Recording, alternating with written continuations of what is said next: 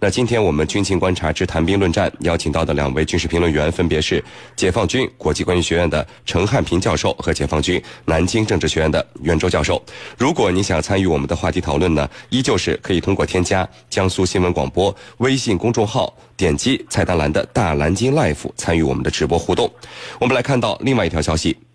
我国国防部证实呢，上周中国海军一艘救生船在南海的有关海域呢，发现一艘呃一个不明的装置，呃，为了防止这个装置对过往船舶的航行安全和人员安全产生危害，那么我们中方的救生船采取专业和负责任的态度，对这个装置进行了识别查证。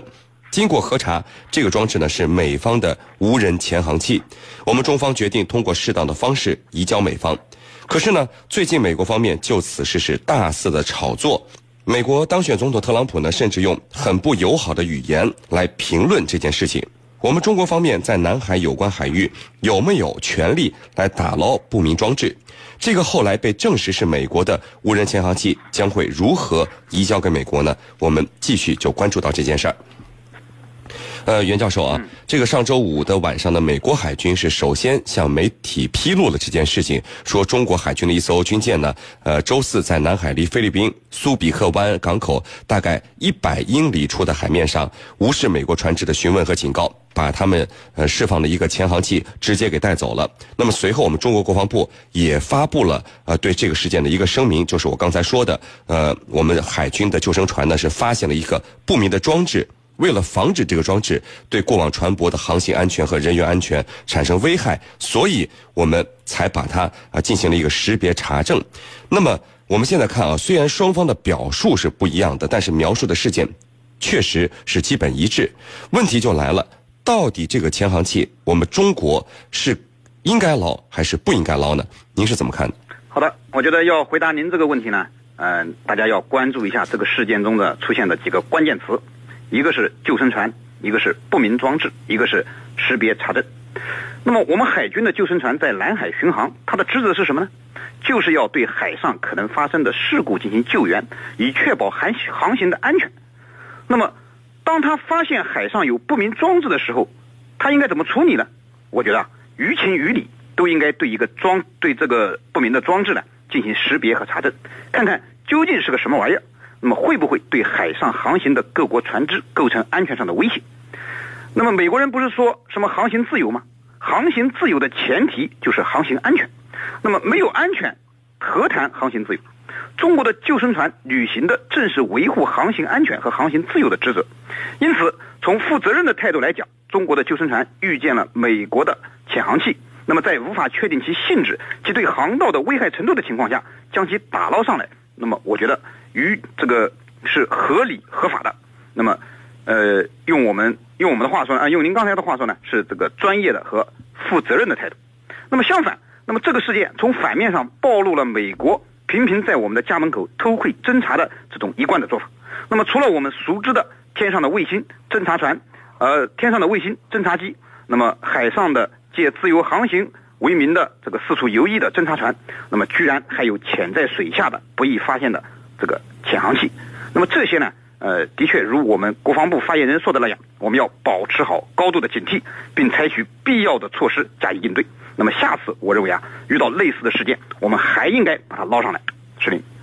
好的，那这个程教授啊，美国当选总统特朗普很不友好的在社交媒体上大放厥词，说我们中国是偷走了无人潜航器，美国不要这个潜航器了，就送给我们中国了。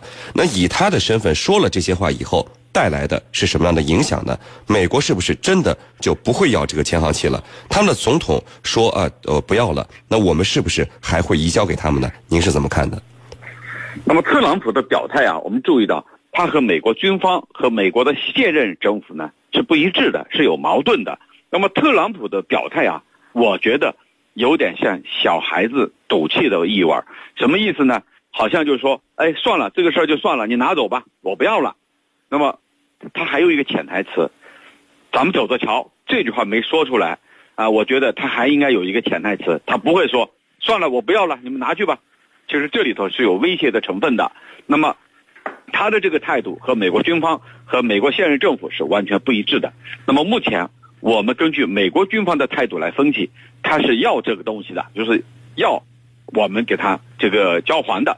那么交还，我们国防部发言人的表态，咱们也可以注意分析一下，就是我们通过这个两军的沟通机制再进行沟通之后呢，会通过一定的渠道予以返还。那么这里头，呃，如果他真的不要，如果美国军方说我不要了，那我们肯定你既然不要了，那么肯定我们会留下来。但是我之所以要把它，刚才袁老师讲的，要把它这个捕捞起来，为什么？我要对它进行查证。啊，你有没有危害到我们航道航行安全？有没有危害到我们在这儿作业的人员的安全？我们需要查证。那么只有查证清楚了，我们才能得出结论。所以，我们捞你这个呃无人潜航器，那是再正常不过的。下次有还得捞。所以呢，这是肯定的。至于说怎么还、何时还，那我们两军沟通，沟通完了。最主要是我要查证，没有任何威胁到我的东西，那我才能还给你。一旦发现你偷窥了我的重要的东西，那对不起，可能这些东西得给它删掉或者留下来，之后那个外壳，啊，可以给你啊。这是中美两军通过沟通机制在进行这个沟通和交流的处理啊。主持人。好的，那袁教授啊，其实，在南海除了中国海军以外，连我国的渔民也捞过不少看起来都觉得啊不可思议的东西，比如像这个崭新的冲锋枪、鱼雷、声呐等等。大部分呢都是美军在南海进行演习和训练的时候投放的。那你美国既然知道这些东西到了南海就有这个被打捞的可能，因为他们自己控制不了这个投放和发射的方位啊，为什么还要这样做呢？是不是有点像这个当年这个蒋介石一样，哎，一直在做这个八路军的运输大队长？您是怎么看的呢？好的，那么美国在南海投放了许多军事设施，呃，您说的鱼雷、声呐。激光呃，这个潜航器甚至冲锋枪，那么的确呢，有被我们渔民和中国巡航的舰只捞起来的可能。呃，而从事实上看呢，我们的确有很多渔民在打鱼的过程中啊，也捞上了这些东西。那么这些东西甚至对渔民和渔船的安全还造成了严重的威胁。那么美国人为什么会这样做呢？基本上出于两种需要：一是呢是他和这个他的盟国进行训练时的需要。那么像鱼雷、冲锋枪都是训练中投放的。那么更主要的原因，则是监测中国的海洋活动、侦查中国的军事情报的需要。那么，像这次我们捞上来的这个潜航器，那么主要是就是那个监视我们中国的海洋活动、侦查我们的军事情报的。那么这次呢，只是碰巧被我们发现了。那么还有大量的我们没有发现的。那么至于说把美国比喻成我们的。呃，运输大队长像当年的蒋介石一样，我个人觉得呢，呃，我们现在好像不需要这样的运输大队长了。那么说句实话，美国在南海投下的那些呃军事设施啊，呃，我们现在还真的看不上。那么虽然说美军的装备的确比较先进，但是我们的也不差呀。像这种无人无人潜航器，我们也是有能力生产和装备的，只是我们不像美国一样，为了其所谓的全球霸权利益干这种偷鸡摸狗的事儿，因此我们也不需要呃此类装备。那么，像西方媒体猜测我们中国捞上来美国的潜航器是为了窃取美国的技术，那么其实呢，我觉得这是以小人之心度君子之腹。我们捞他的潜航器，一是为了维护我们的航行安全，第二呢，更是为了维护我们的国家利益，而不是美国人美国人说的那样要窃取他什么那个技术而已。呃，是您。好的，我们看到有网友说啊，美军这次投放无人潜航器的间谍船一直在我国附近海域活动，以前呢也出现过无暇号事件，为什么我们不能找个机会俘虏一艘登船进行查证呢？朝鲜不就曾经这样干过？陈教授，那您是怎么看的？嗯，呃，这里头我们要仔细的要分析一下。那么首先呢，南海这一块呢，它有很多的海域啊，它是公海，那么按照联合国海洋法公约的规定。在公海，它有航行的自由，不能对它进行拦截捕获。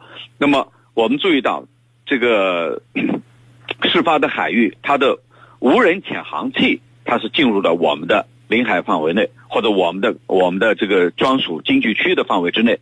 但是，它的登陆船，它并没有进入，这是我们要掌握一个分寸的。那么，第二个呢，我们注意到就是，呃，释放无人潜航器的那个登船。他的上面的身份都是文职人员。我们注意看，虽然他是这个属于美国国防部，但是呢，他这个呢打的旗号是叫科普，叫这个海洋调查、海底调查这样的一个名义是打的科普。同时呢，所有的人员都是文职人员，跟军好像似乎是跟军方没有一点关系。不管怎么说，他至少不敢明目张胆啊。那么第三个，我们要注意分析一下，那么中国跟朝鲜，中国是一个负责任的大国，朝鲜不是。任何事情呢可以做，但是做完以后怎么收场，这个就考验一个国家的外交智慧和能力了。那么朝鲜这样的国家，他无所谓，反正我做了就做了。